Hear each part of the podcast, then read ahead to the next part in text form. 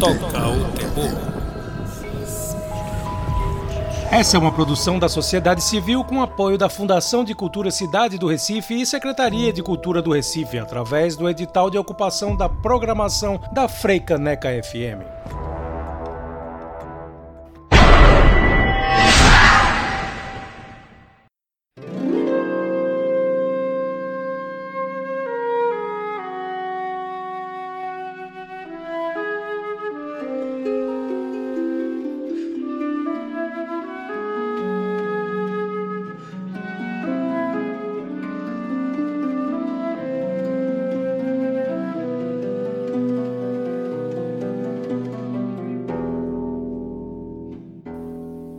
Boa noite, programa Toca o Terror de volta aqui no Dial para alegria de todo mundo que gosta de horror, ficção científica e gosta de falar e ouvir sobre assuntos relacionados.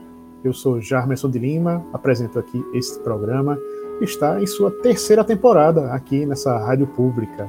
Então, hoje teremos mais uma vez um programa repleto de dicas que vocês podem assistir de filmes e séries em streaming aqui com todos esses convidados bem especiais. Por favor, cada um se apresente, começando, claro, por quem faz parte de forma fixa aqui do programa, mesmo com a gente gravando de forma remota. Por favor, então, galera, se apresente. Olá, gente, aqui é Felipe. Olá, pessoal, aqui é Oswaldo, como sempre, Prazer imenso estar com vocês novamente. E temos um convidado especial hoje. Por favor, se apresente. Oi, pessoal. Aqui é Henrique Spencer. E é um prazer estar de volta aqui conversando com essa galera massa. Exatamente. Toca o terror aqui na Freicaneca FM, onde a gente sempre fala sobre produções ligadas ao horror, ficção científica, dando dicas. E uma das maiores dicas, inclusive a razão pela qual Henrique também está nesse programa, é para a gente comentar da estreia de Suplicium, série pernambucana que chegou ao catálogo da Amazon Prime. Então, depois de bastante tempo, a gente falou em alguns programas anteriormente sobre essa série, que inclusive a gente ajudou também a colaborar nos roteiros, nos episódios. Mas é uma luta árdua também para fazer com que o produto audiovisual chegue finalmente às telas para apreciação do público, né, Rico? É, é, primeiro, fazendo a devida, dando o devido crédito, né? O senhor foi sutil, mas realmente o pessoal do Toco Terror é, foi fundamental aí no processo criativo, né? Participaram do desenvolvimento das histórias, da, das tramas, enfim, da, de construir a estrutura narrativa da série. E assim, é um grande desafio é, por diversas razões, né? Aquela razão clichê que é a grana em primeira, em primeira instância, mas a gente correu atrás de edital, conseguiu um financiamento, um valor razoável, né? Mas muito abaixo do que seria necessário para um, uma série desse porte. Então a gente teve que investir muito tempo nosso é, para fazer acontecer e, e, pelo, e pelo ineditismo da coisa também, assim, não, não se tinha um histórico, a gente não tinha quem pegar e, e, e chamar e dizer, bicho, como foi a experiência com isso? Gente, nós éramos os primeiros a estar fazendo uma série em formato serializado, que chama, né, onde vários episódios se conectam para formar uma história maior. Nunca se tinha feito uma série é, desse tipo de gênero, né, e pouco se tinha feito em qualquer outra temática.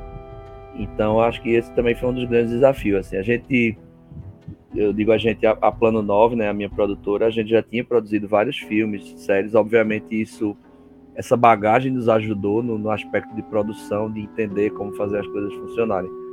Mas, mesmo assim, foi um desafio gigante, né? Assim, Hercúleo que demorou uhum. anos uhum. né, para acontecer de verdade. Mas tá aí, finalmente um trabalho... tá no mundo, né? É, e tem um trabalho que é meio que invisível, que é além dessa coisa da gravação e edição, coisas que todo mundo conhece, essa parte da comercialização e distribuição, que é mais difícil que pouca gente conhece, acha que simplesmente é fácil chegar, gravar, você faz seu filme, sua série e pronto. O cinema automaticamente ou o canal de TV vai gostar e vai passar. Mas não é assim, né? De forma Isso aí, alguma. tem bastante de experiência para saber e explicar como foi, né? Eu acho interessante também apontar que para fazer é, a série, né? É, o pessoal tomar um um conhecimento, é, saber mais sobre o projeto também. É, falar também que teve dois, duas histórias da série, né? Que se tornaram curta-metragens, né? Que também entraram em festivais, né? E foram aí al- alcançando um público e também é, ganharam seus prêmios, né? É, a gente já tinha um planejamento desde lá no do começo, né? Isso estava escrito no projeto, inclusive, que a ideia era que, como a série é uma antologia, então explicando rapidamente para quem não conhece, a série Suplício é uma antologia de contos. A antologia é aquele, aquela estrutura onde são contadas várias historinhas, seja num filme ou numa série, mas ela é permeada por uma história central. Isso também era um outro fato de ineditismo. assim, pouco se fez isso. Se fez mais em cinema e muito pouco em séries, é, onde você tem vários contos supostamente desconectados, né, histórias desconectadas uma da- das outras, e uma história central permeando isso. Normalmente tem um narrador ou né, um apresentador, tal, mas nesse caso a história central ela toma uma, um- uma força que ela se tornou a história principal e os contos dão suporte a ela. Mas desde o começo, a, a ideia era pegar alguns desses contos e transformar em curtas. É, a gente conseguiu fazer isso com dois deles, não que os outros não pudessem também, mas por uma janela de tempo. Não, adianta, não adiantava explorar vários ao mesmo tempo. Então, e aí entrou também pandemia no meio disso. Então a gente destacou dois e começou a enviá-los para festivais, né? Então eles rodaram vários festivais, principalmente de cinema de gênero, né? Fantástico como Cinefantasy, é... mas também é, acabaram caindo em festivais normais, não chama, festivais não de gênero, né? Tipo Cine PE, e a gente foi premiado Sim, no sim. Cine PE com um desses curtas, foi, foi massa, porque eu acho que leva também o cinema de gênero para um outro local, que é ele estar ali passando junto com outros é, filmes que não é de uma amostra especial, como normalmente tem, né? E concorrendo e acabou ganhando como melhor curta, enfim, pernambucano e tal. Isso foi massa, é bom Oswaldo ter lembrado desse, desse detalhe aí. Uma estratégia também que serve como teaser também para dar uma Então- ajuda aí na divulgação. Né? É, então, aí eu ia até. Era, eu tava puxando essa, esse gancho que uma ideia também era fazer com que isso chamasse a atenção para a série, né? Pô, tá saindo aí a série daqueles curtas que a gente assistiu lá no festival e agora eu vou ver o todo, né? Muita gente falou, ah, agora finalmente eu vou ver a série toda e tal.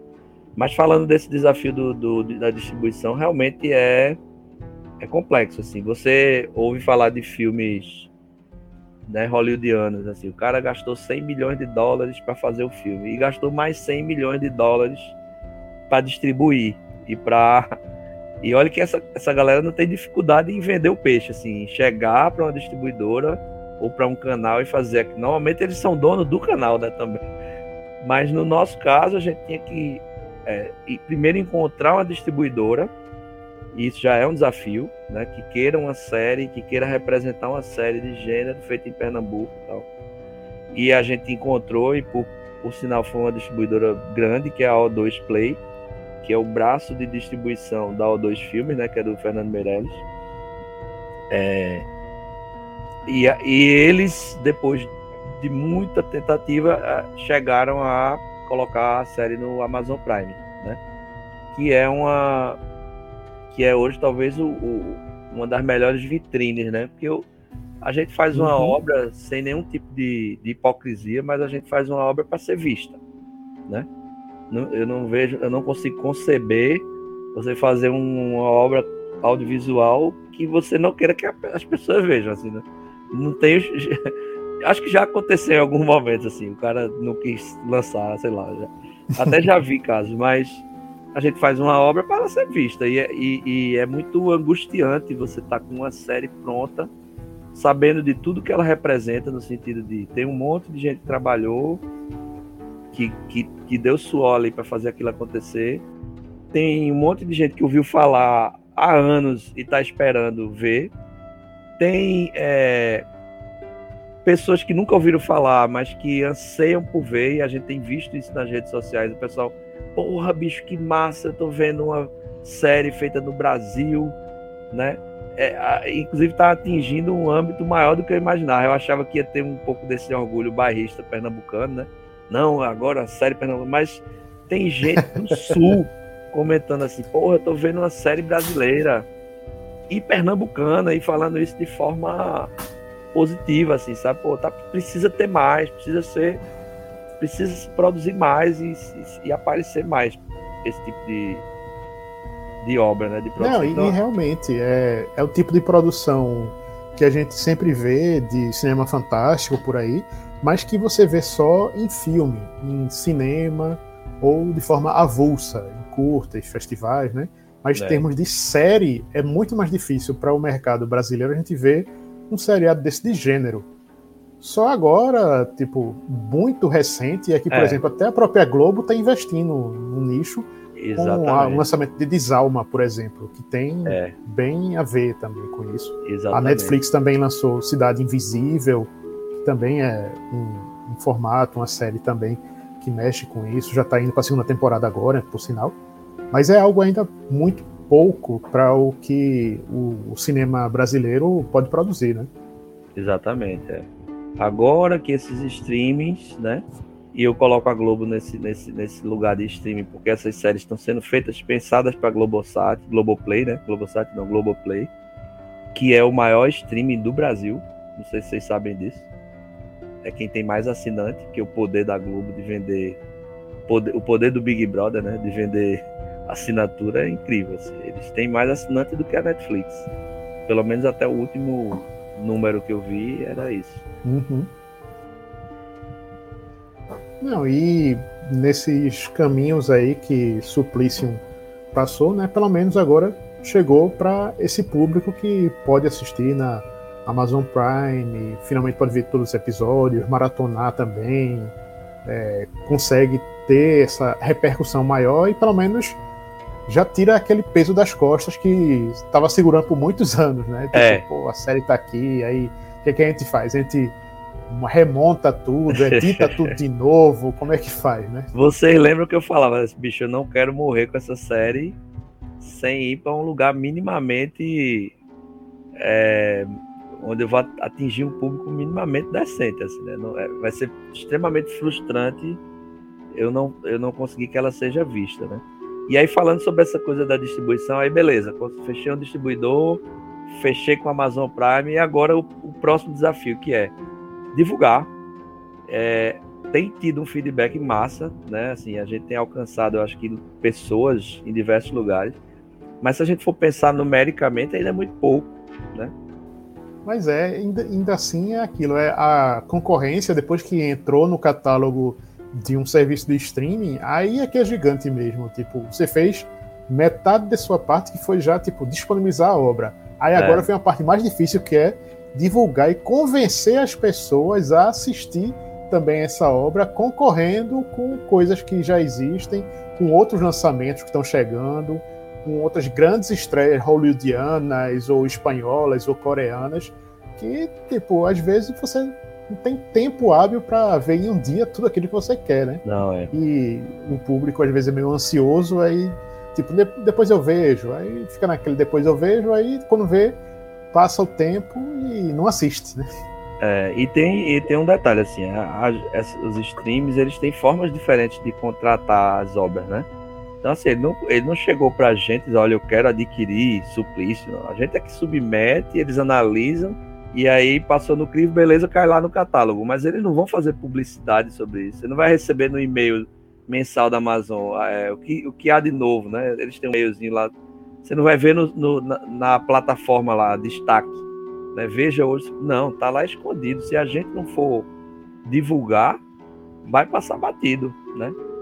É, aí talvez vai chegar por indicação, porque aquele cara que assiste muito série de horror, aí pode ser que chegue para ele por indicação por causa dos algoritmos lá. Mas é um outro desafio também agora, é fazer ela ser vista, né? E o boca a boca acho que é a melhor é a melhor propaganda no final das contas, né? Pois é. E por falar em propaganda, vamos aqui a um primeiro intervalo do programa Toca o Terror por hoje, para daqui a pouco a gente continuar esse bate-papo aí com o Rick Spencer e falar com outras, falar de outras dicas de filmes e séries que estão em catálogo no stream.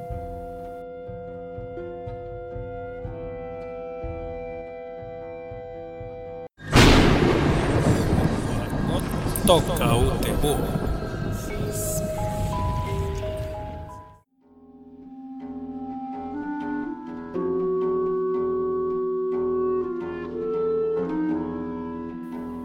Toca o Terror de volta na Rádio Freicaneca FM, que está aqui dando dicas de filmes e produções que vocês podem assistir em streaming. Nosso convidado hoje é Henrique Spencer, da Plano 9, que lançou agora, recentemente, no início desse ano 2022, a série Suplicium. E, enfim, agora na Amazon Prime todo mundo pode assistir, todo mundo já pode comentar. E com esse fardo devidamente já né, livre das costas. Já pode pensar em outras produções também, Henrique? Rapaz, pensar, a gente pensa bastante.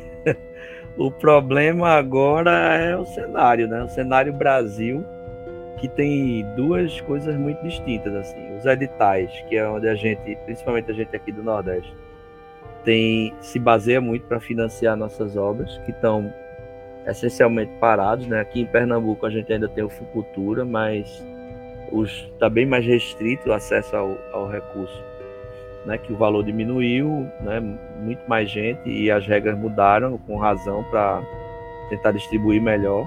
Então hoje você não consegue mais é, financiar uma série ou um longa com mais do que 700 mil reais. Parece ser muito dinheiro, mas é muito pouco para para fazer uma série de alguns episódios ou um longa-metragem, né? É... E os, os editais federais estão parados, assim, já há alguns anos, né? Por causa das políticas públicas aí adotadas. E aí, a, por outro lado, está tendo um boom, né? Um estouro de produções grandes provenientes dos streamings, só que isso é restrito a Rio e São Paulo, aquela história clássica é, é, mais restrito ainda, eu acho que é restrito a não mais que 10 produtoras no Brasil.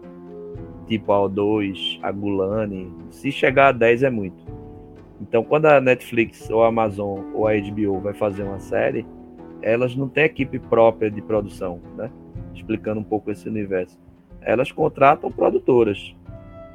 Então, elas chegam Ou seja, elas vão, elas vão de repente para um, um, evento desse como o Rio Content e, e outras grandes feiras assim, de conteúdo audiovisual, pegam a ideia que justamente uma produtora está vendendo, e aí, tipo, opa, eu gostei dessa, acho que tem a ver com, com a plataforma. Então, tipo, banca e a galera produz, não é isso? É, eu, eu diria até mais, assim, nem, nem é nesses eventos, sabe? É, é um telefonema, assim, é um, é um circuito muito estrito.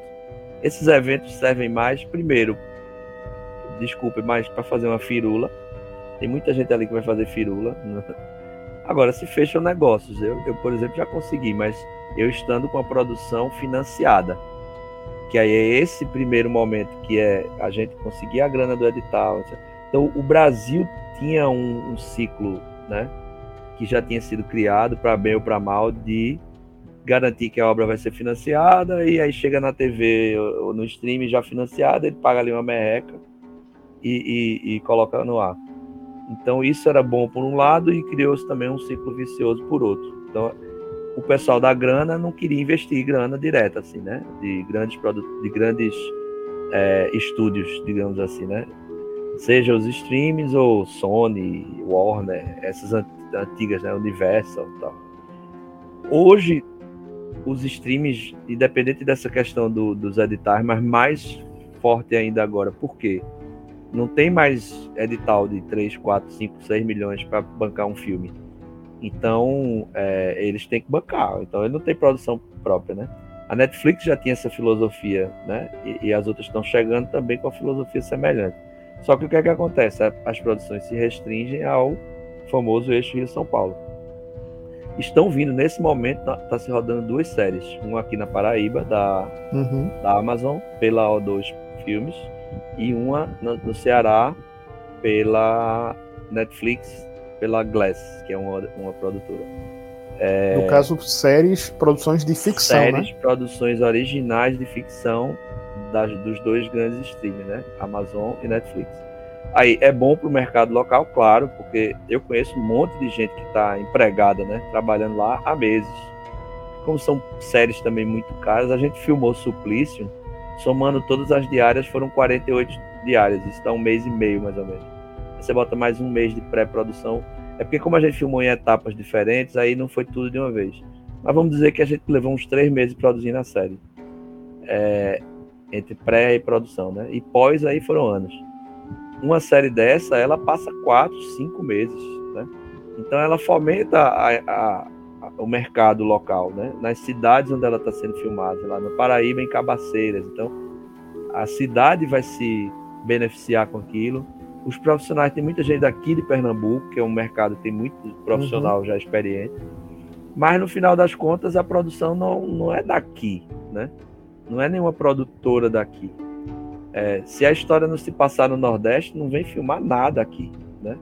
Ah, eu quero filmar a nova temporada de Suplício, que embora seja uma série pernambucana, nordestina, ela não é exatamente temática, né? Ela, não, ela pode ser filmada em qualquer lugar. Né? Eu contaria essa história uhum. em qualquer lugar, eu, eu, costumo dizer isso. Mas não vai vir filmar aqui, sabe? É, Sendo então... que ao mesmo tempo, para o bairrismo pernambucano, é bom ver as, é, os cenários, as ruas da cidade, reconhecer claro. é, paisagens do Recife também, de quando você nota que, tipo, eita, isso aí não é São Paulo, isso aí é. não é a paisagem do Rio de Janeiro.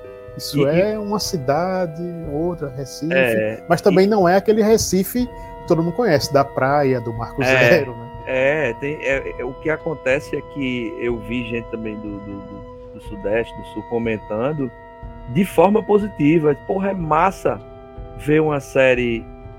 É, e eu acho que uma coisa que tá, tá, tem se quebrado nos últimos anos é esse, esse preconceito, principalmente com o nosso sotaque, né?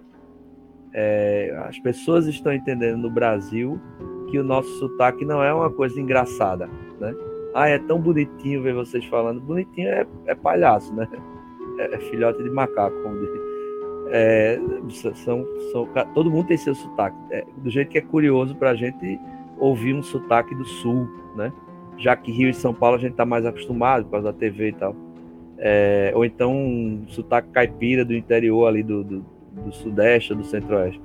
E a gente não fica achando que é engraçado, bonitinho. A gente até acha curioso, eventualmente também causa essa estranheza. Então eu tenho vi visto gente comentando e dizendo assim, porra, é massa ver uma série brasileira que se passa em Recife, né? Eu tô conhecendo Recife. E olha que a gente nem explora tanto assim a cidade nesse aspecto, né? A gente simplesmente tá ali, tá filmando ali em Santa Mário, tá filmando na Vá. Tem gente que, daqui de Recife que me pergunta: essa rua que vocês filmaram fica onde? O cara nem acha que tem uma rua daquela, daquele tipo em Recife, porque eu não tô filmando em Boa Viagem, nos cartões postais, né?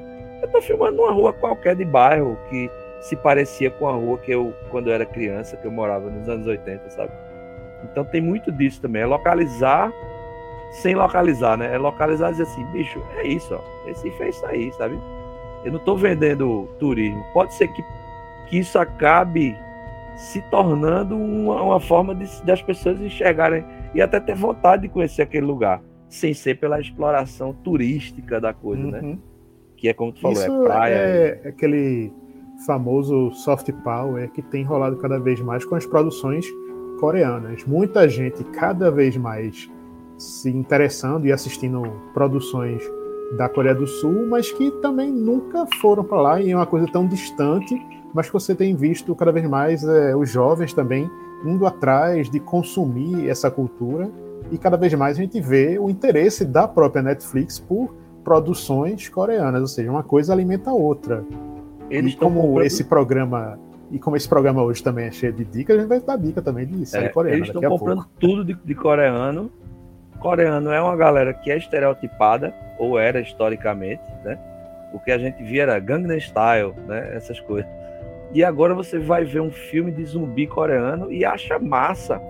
e absorve um pouco da cultura oriental, de alguns hábitos orientais que a gente não tem aqui, né? E eu falo aqui não é em Recife, é no, no Brasil, no, no, no Ocidente todo. Então, às vezes, tem coisas comportamentais que funcionam no filme deles e não funcionaria aqui, porque um brasileiro não agiria daquele jeito, por uma questão cultural, né? Como, sei lá, coisas mesmo de comportamento diário. De, de... E isso é poderoso, porque você deixa de estereotipar e vê o coreano como uma pessoa normal, igual a você, que tem uma vida normal lá ali dentro daquela, daquele universo cultural deles, né? É, isso é legal. E por isso mesmo, Felipe vai falar de uma, de uma série coreana recente que está na Netflix, que aborda exatamente dois assuntos que as pessoas no universo gostam bastante. Que, é, ou seja, a sociedade coreana e também os zumbis. Exato, assim, é, é uma série que, como o Henrique falou, né, a gente perceber que as pessoas coreanas também são gente como a gente, tem problemas, tem sonhos, tem desvios de personalidade, e é uma série muito focada no elenco adolescente. Você pode pensar, não, é uma série adolescente. Mas é, é, é muito interessante você ver como é a mentalidade é, é, na, na, questão educacional, que assim, tipo, ele, eles exigem, aqui também, mas lá é muito muito, acho muito mais pesado essa questão de você tem que ser o número um. Você tem que passar por cima de qualquer pessoa para ser o número um, sabe? Nos esportes, na própria educação. E isso é muito bem retratado na, na série com os personagens, sabe? E é impressionante que não, quem não viu é... perceber as cenas de ação, assim, são muito bem coreografadas Agora calma. Muito, é, faltou, dizer o, você... faltou dizer o nome da série. É. All, Jamerson, me ajude, que meu inglês. All of us are dead, sei lá. Me ajude. É exatamente assim. Não teve tradução. All of us are dead. Pronto, melhorou. Sabe? E é muito bem coreografada a cena de, de, de ação. Você fica imaginando o trabalho que foi feito ali, a, a sabe? E os zumbis não estão para brincadeira naquela coisa é, estilizada como os filmes de Resident Evil. O sangue jorra, eles arrancam nacos de carne. Né? E são os, os, zumbis maratonistas, né? Coreanos. Né? Vistos já no, no filme é, Invasão Zumbi e na série Kingdom também, que é maravilhosa, que é um Game of Thrones de zumbi. Sendo que, tá, Game of Thrones teve zumbi, mas ali você esquece aquela série. Essa daqui é muito melhor. Muito, muito. Nesse quesito de zumbi, é, são cenas dignas de pesadelo, sabe? Você volta a ter medo de zumbi.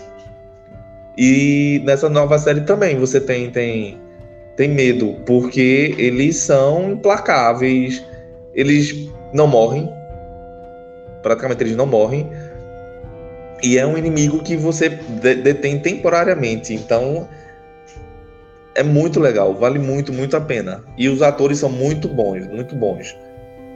Vale Fala muito aí. mesmo. Né, então, duas coisas. Esse questão do novo zumbi, né? O zumbi coreano. Então tá se criando todo uma, um novo universo de zumbi é, com características próprias. E a outra coisa da divulgação. Eu acho que hoje eu vi no Instagram de alguém uma divulgação dessa série, que inclusive eu tô doido pra ver, não vi ainda. Que era um ônibus, eu acredito que eram telas de LED, né? De LCD, de, LED. Uhum. Mostrando imagens como se fosse de dentro do ônibus, a galera desesperada, assim, como se estivesse sendo atacada. Isso. E o ônibus andando por uma cidade. Aí vê o, vê o, o tamanho, de, o porte de uma divulgação dessa. Você preparar um ônibus encher de tela de LED filmar aquilo ali, aquilo ali custa uma fortuna. Dá para fazer uma série só com o custo de uma divulgação. Uma propaganda. É. Agora, Não, agora isso daí a Netflix realmente se garante de pegar algumas coisas que ele aposta e tipo joga uma propaganda na TV aberta, é, em banner de qualquer site, em propaganda por aí. De repente chega até SMS também para você falando da série. E, eu, eu... e, e eles estão aproveitando, como a gente falou, da, na, nessa, la, nessa leva de séries coreanas, né? depois do sucesso estrondoso de Round Six e de Profecia do Inferno, é, eles estão apostando muito nessas séries de fantasia e horror. Pois é. Mas bem, daqui a pouco a gente volta a comentar dessas séries e produções que estão rolando, porque vamos aqui a mais um intervalo do programa Talk Terror na Frecanec FM.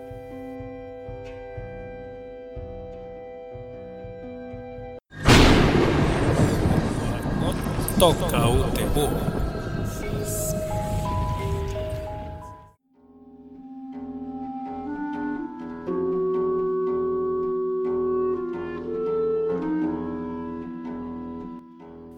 Toca o Terror de volta na Frecanec FM, trazendo para vocês dicas à vontade aí de produções relacionadas ao horror e ficção científica de vários lugares. Então, a gente começou o programa, esses últimos blocos aí, falando sobre Suplício, série pernambucana que você pode assistir na Prime Video, mas também tem outras dicas aí de outros filmes e séries que vocês podem assistir né, na internet, no streaming, porque afinal de contas TV aberta, TV a cabo, hoje em dia está cada vez sendo uma coisa rara. E meio que é o streaming que está dominando. Meio que se você fizer as contas de cada serviço de streaming que você pode assinar, já paga aí o que seria uma assinatura de TV por assinatura também, né? É meio que compensa mais, na verdade, você escolher quais são os catálogos de streaming que você mais acha interessante e vendo de acordo com as séries favoritas. Ou ocasionalmente assina um, encerra, bem, vê de acordo com o seu interesse. Como, por exemplo, o Henrique que vai dar a dica aí de uma série que está na Apple, a Apple TV. Não é isso, Henrique? Servant. É, então, eu descobri é, a Servant recentemente. O pessoal já tinha me falado sobre ela. Eu fiquei. Na verdade, eu não me aprofundei, assim, né? Não, não procurei saber o que era aí eu fui dar uma olhada e fiquei surpreso, assim, é uma curiosidade é que tem o Rupert Green, né, que é o Ron Weasley, né, Ronnie, eu não lembro no Harry Potter, é o amigo lá do Harry Potter, é, que tá muito bem, inclusive, até ele faz a série se passa na Filadélfia, ela é produzida pelo M. Night Shyamalan, então já tem uma assinatura importante aí, né? E acho que nos últimos anos ele vem retomando a sua a sua importância no, no né? Ele passou um tempo aí fazendo uns, filmes não lá muito bons e aí voltou para a produção independente.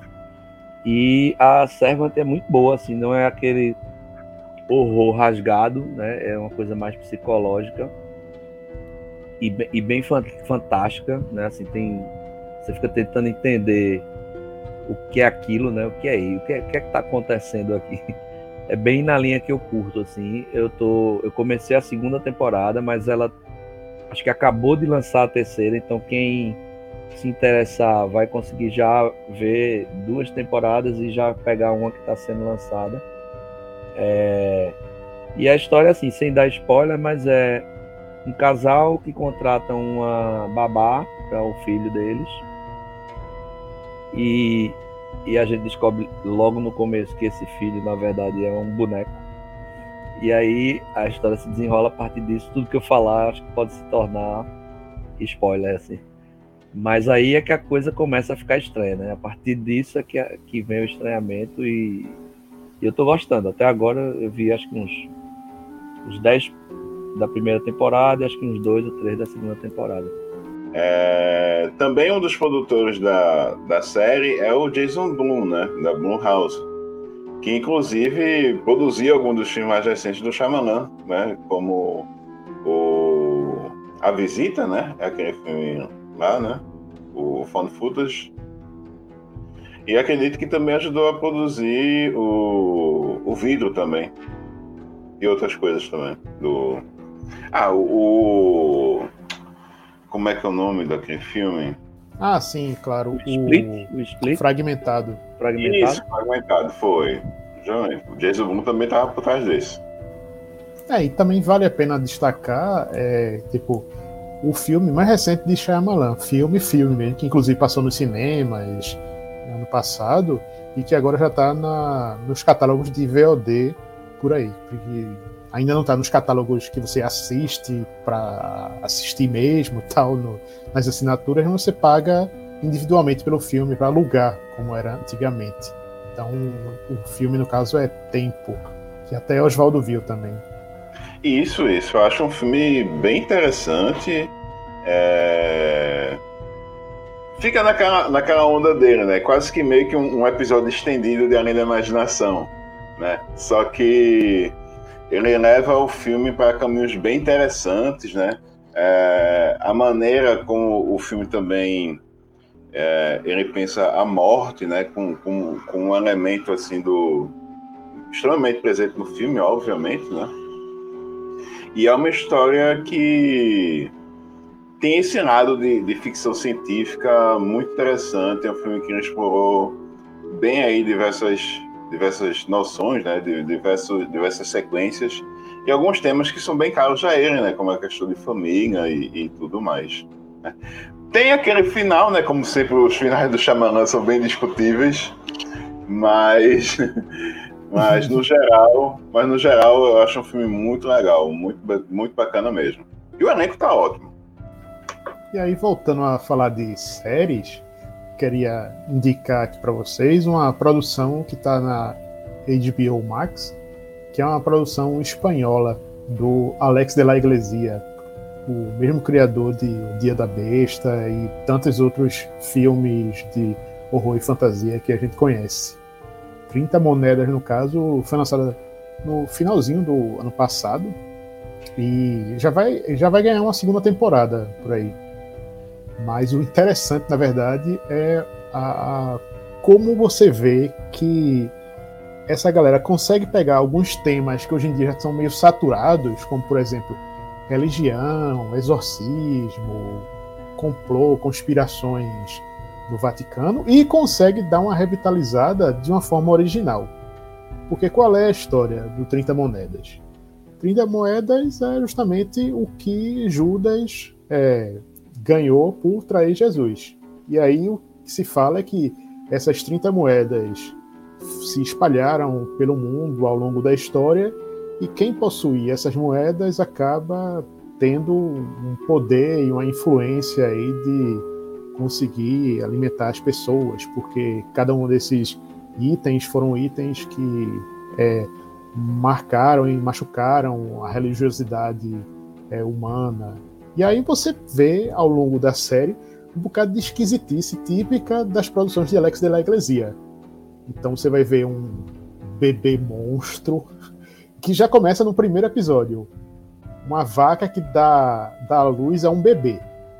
E um bebê que não nasce de uma forma normal. Cresce muito rápido, depois vira um, um, uma criatura monstruosa. E a partir daí já começa a desenrolar altas coisas na pequena vilazinha lá da, da Espanha, juntamente com outros casos extraordinários também, mirabolantes juntamente com o que eu tinha falado anteriormente, complô do Vaticano, é, padres que é, perdem a fé e que estão meio lá em cá, mas que sabem lutar, pegam em armas, ou seja, não é lá um, uma série que vai ser de uma forma muito normal, mas é bastante ousada. Você vê cenas assim que dão agonia, cenas violentas, coisas é, que talvez assim para quem está muito acostumado com o horror de Alex da Igreja e do terror espanhol, acha até, tipo, ah, normal, de boa. Mas, como tem série, né, então você é pego no pulo, às vezes, de algumas cenas e episódios que causam mais impacto e tensão do que outros. E aí também a gente pode aproveitar e falar de uma outra dica também relacionada que Felipe pode falar agora. Então, está no catálogo da Netflix um filme argentino chamado A História do Oculto, né? que a trama se passa nos anos 80, na Argentina nos anos 80, ainda sob ditadura, e um grupo rebelde quer derrubar o presidente. E isso ia, ia ocorrer num programa muito, muito popular, que está na sua última edição porque eles insistiram nessa investigação contra o presidente e perderam todos os patrocinadores. Então, nesse último dia, eles têm, chamaram alguns convidados que podem desmascarar o presidente. Sendo que, aparentemente, o presidente é, é ligado a um coven de bruxos. E coisas muito estranhas vão acontecer, tanto no estúdio quanto na, na base da, da resistência. E é muito legal o filme. E, e a fotografia tem um papel fundamental na história. É você fica assim de cara com o filme. Vale muito, muito a pena. É um filme curto. Eu me lembrei dele porque o Oswaldo falou do Além da Imaginação. E ele também parece um episódio de Além da, da Imaginação. É um filme acho que tem uma hora e quinze. Mas vale muito a pena. Foi para festivais também. E provavelmente não deve demorar na Netflix. Ah, isso é filme curto, então nosso é companheiro é Geraldo, que está ouvindo o programa hoje, vai gostar também de assistir. Mas bem, daqui a pouco a gente retoma para falar de outras dicas de filmes e séries, porque estamos chegando aqui na reta final do programa Toco Terror por hoje, para mais um intervalo e a gente volta daqui a pouco.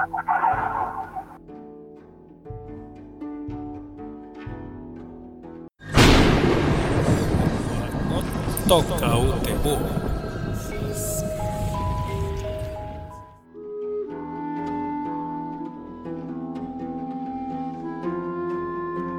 De volta com o Toca o Terror na Freicaneca FM. Aqui falando hoje de dicas de filmes e séries que vocês podem assistir em streaming, na internet, em suas plataformas de TV, aplicativos, etc.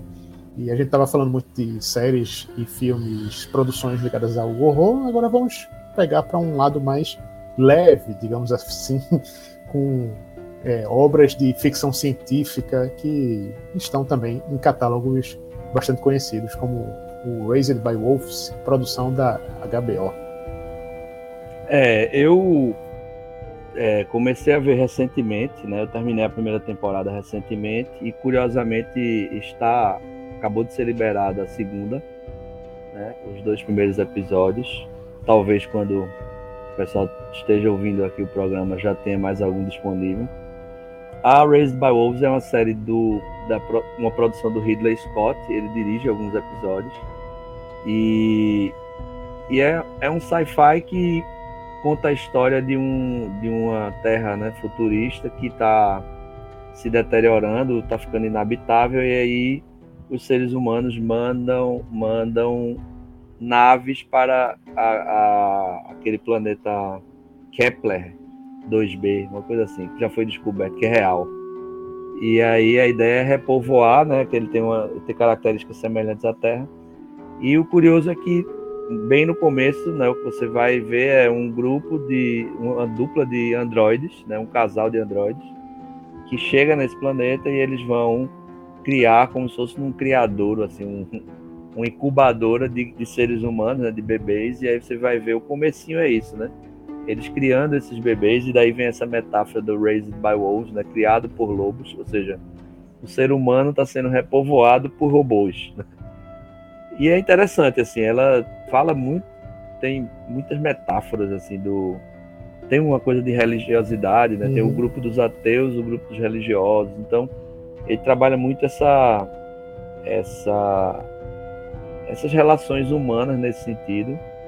Tem uma, tem um, uma pegadinha um pouco assim de, eu diria, de horror por causa de questões que acontecem, né, no, nesse ambiente hostil do, do, do planeta onde eles estão e dessas essa relação também entre os ateus e os religiosos, né, na história.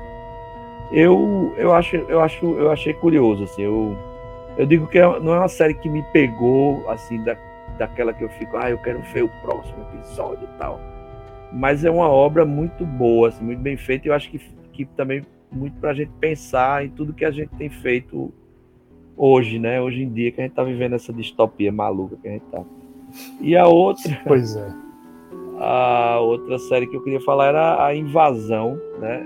Houve até um debate aqui sobre isso, o nome, porque é tão comum. Eu acho que tem um filme até com Charlie Sheen também da, da década de 90, que eu acho bem sim, legal. Sim, sim. né? É muito bom esse filme. E, e, essa série é nova, é da Apple TV Plus. Ela, é, eu acho que eu nem terminei ainda a primeira temporada, mas ela está na primeira temporada e conta uma invasão alienígena sob o ponto de vista de, de várias pessoas, vários grupos em lugares distintos do mundo. Não é, pelo menos até onde eu vi, não é aquela invasão alienígena. Ah, chegaram as naves, tá matando todo mundo, tipo Independence Day, assim. Né? É uma coisa mais sutil, assim. Você vai entendendo, né? O que está acontecendo ali junto com os personagens. Então você vai ver um casal que é do Oriente Médio e vive numa cidade americana. Você vai ver um grupo de adolescentes, estudantes ingleses. Você vai ver um soldado americano que está no Afeganistão e, enfim, aí a, a, gente vai vendo sob o ponto de vista de cada uma dessas pessoas o, o que está acontecendo, né? Como, por quê, né? A gente vai tentando entender junto com eles é, o que é, que invasão, o que é, o que é está acontecendo ali, né? E eu nem, eu nem tô dando spoiler, porque inclusive eu, eu não cheguei lá ainda. então eu também tô ainda no começo, mas achei muito interessante. Assim, Você bastante. também é meio que um dos personagens, tá vendo aí o que é que tá rolando é, da invasão, né? Tô vendo o que é que tá rolando até agora. Pois é, e para também não ficar só com essa coisa de série e produções recentes também, o Oswaldo faz seu papel aí também de trazer umas velharias aqui como dica pro programa, né, Oswaldo? Pois é, como sempre, né? Gosto sempre de, de, trazer algumas coisas assim para o pessoal é, dar uma atenção, né? Relembrar, né? É, lembrar também que no, no Prime Video ainda está disponível o Nevoeiro, que é 2007, que é um, um simplesmente um dos melhores filmes adaptados é, da obra de Stephen King, né, o filme do Frank Darabont, com Thomas Jane, William Sadler, a Marcia Gay Harden e um, um, elenco fabuloso, né? E é um filme especialmente, né, a gente a gente vendo aqui nesse período aqui de, de pandemia, né? E que é assustador, mas, mas seria ainda mais assustador a gente tivesse assistido ele em 2020, né? Que a gente estava numa situação ainda pior, né? Com aquele, com aquele grupo de, de Isso. personagens, né, trancados lá dentro daquele, daquela locação ali do supermercado, né? E Os você negacionistas vendo... e o pessoal que tá um pouco a par da situação. Exatamente, é impressionante, né? É impressionante ver esse, ver esse filme nesse contexto atual.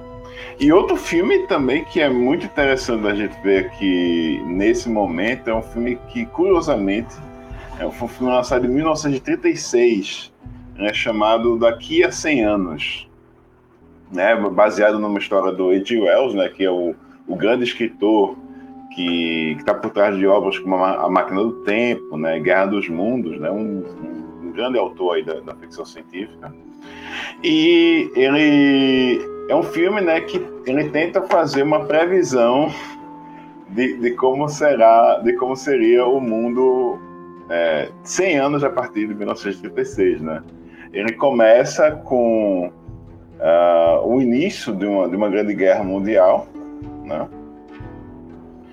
E, e com isso mostrando, sim, a humanidade perdida nesse, nesse confronto, né? De, de guerras fúteis e tudo mais, até chegar a um cenário que, é, a partir dos anos 60, o mundo estaria é, dominado por uma, por uma epidemia também. E, e com isso, uma, uma doença, né, uma doença, uma doença fatal e que, que faz as pessoas também até é, matarem umas às outras. E também uh, o crescimento de líderes autoritários, né, nesse, nesse momento. Né? Aí depois o filme parte para 1970. essa galera. Pois é. Aí depois parte para 1970, onde mostra esse mundo totalmente acabado, né? um mundo onde se tem um. E, e, o filme sempre se passa na mesma cidade, entendeu? O filme se passa na, na, na mesma cidade onde aconteceu tudo do começo, né? E é, é, tem esse paralelo, né? E é muito interessante, né? E de, depois desse momento de, do 1970, dessa previsão extremamente pessimista, né? com esse líder tirano, que inclusive é um sujeito extremamente anti-ciência, sabe?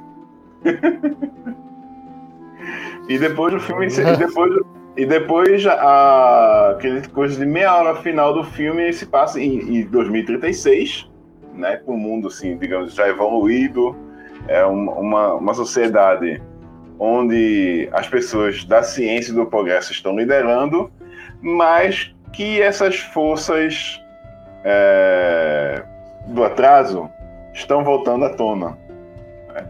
Então é, é assim, é um filme muitíssimo interessante, é fascinante de se assistir a, a produção, a produção, os sets dele, os efeitos especiais dele, na minha opinião, ainda seguem muito impressionantes. Pô, você, você vê um filme desse dos anos 30 e você pensar que o pessoal faz aquilo tudo, assim, com miniatura, com, com, com figurinos, com direção de arte mesmo. Sem os recursos que a gente tem hoje, cara, naquela época não existia computador. e, o filme, e o filme é muito, muito bom, vale a pena conhecer. Uhum. E tem um detalhe que o Oswaldo falou de H.G. Wells e, e, e, o roteiro é de H.G. Wells, né? Ou seja, o cara ainda estava uhum. vivo e, e, ele roteirizou e eu nem sabia que ele tinha feito roteiro de filme, eu achava que ele só tinha livros, né? Pois é, então, é, o H.G. É, só veio a falecer 10 anos depois, na verdade. Exatamente. Uhum. Ou seja, Ou não é seja, é baseado já... no livro de H.G. Wells, é, é, um roteiro de H.G. Wells. É, é, mais. É mais né, importante ainda, eu acho assim, porque é, o cara é, uma caso, o cara é, né? é visionário de uma forma que as coisas que ele escreveu há mais de 100 anos, hoje em dia, se você parar para refletir, o poder de abstração de um cara no começo do século XX tinha para imaginar coisas que hoje em dia qualquer roteirista não faz, não faz parecido ou não chega perto, né? É, e tem aquela teoria de que ele é um viajante do tempo, né? Porque o cara conseguiu ver coisas que, porra, realmente impressionante, né? Assim. Pois é. É, ele é um, é um grande gênio né, da, da escrita da, da ficção científica, né? Vale muito a pena conhecer a obra dele, né? O filme é aquela coisa, assim, em termos de, de atuação, né, tem algumas atuações tanto pomposas, né? Parece que meio que aquele ator de teatro, shakespeariano, sabe? Mas isso era comum do cinema dos anos 30, né? É o, é o que a gente tem que abstrair um pouco quando, quando assiste aos filmes dessa época. E vale a pena, é um filme que tá completinho no YouTube, né? Tem. Tem, tem inclusive a versão da, da Criterion, né? Restaurada, uma, uma versão mais recente do filme, com legendas de português, tudo tá lá. Então, enquanto ainda não, não derrubam, né? Vão lá, dão uma procurada e assistam essa versão. Porque se bem é um filme que, é que tipo, tem, Se bem que é o ele... tipo de filme que já podia estar tá em domínio público, na real. Ele tem, ele tem essa história de, de ter caído em domínio público, tudo, sabe? Ele tem umas cópias assim inferiores. Uhum. Né? É um filme que você acha com muita facilidade no YouTube. Mas provavelmente essa versão da Criterion é uma versão, obviamente, acredito que autorizada, né? Com, e tá restaurada e tudo mais, né? Então vale a pena dar uma conferida aí antes que suma. Tranquilo. Então é isso, gente. O programa Toca o Terror por hoje está chegando aqui ao final. E a gente sempre aconselha vocês também a passarem em nosso site tocoterror.com.br para ver também outras resenhas, outras dicas de filmes que a gente não mencionou aqui, mas que também vale a pena ser vistos, assistidos e lidos também nossos textos. E claro, passar também nas nossas redes sociais, dar aquele like no Facebook, lá pelo Toco Terror, nosso Instagram também, arroba Toco Terror, e também no Twitter, arroba Toco Terror. Semana que vem a gente retorna e nos despedimos por aqui. Eu sou Jarmerson e aqui junto comigo. Felipe. Oswaldo Neto, minha gente, mais, mais uma vez um prazer estar com todos vocês. Um abraço, se cuidem, vacina sim. Aqui é Henrique Spencer, obrigado mais uma vez aí pelo convite e um abração para todo mundo que curtiu e, e também, como o Oswaldo disse, vacinem-se, se cuidem aí que a gente ainda está no meio de uma pandemia. Muito bem, gente. Nos encontramos semana que vem, segunda-feira, aqui na Freicaneca FM. Tchauzinho e tenham uma boa semana.